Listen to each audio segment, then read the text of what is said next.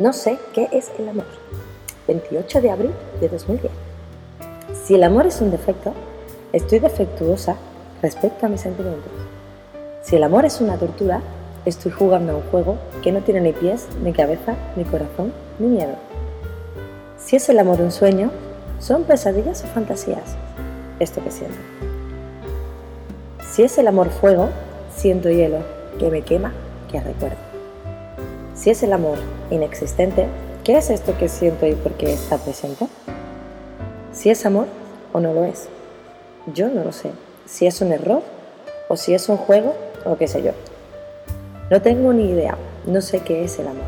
No sé si es un sentimiento o algo que simplemente no existe.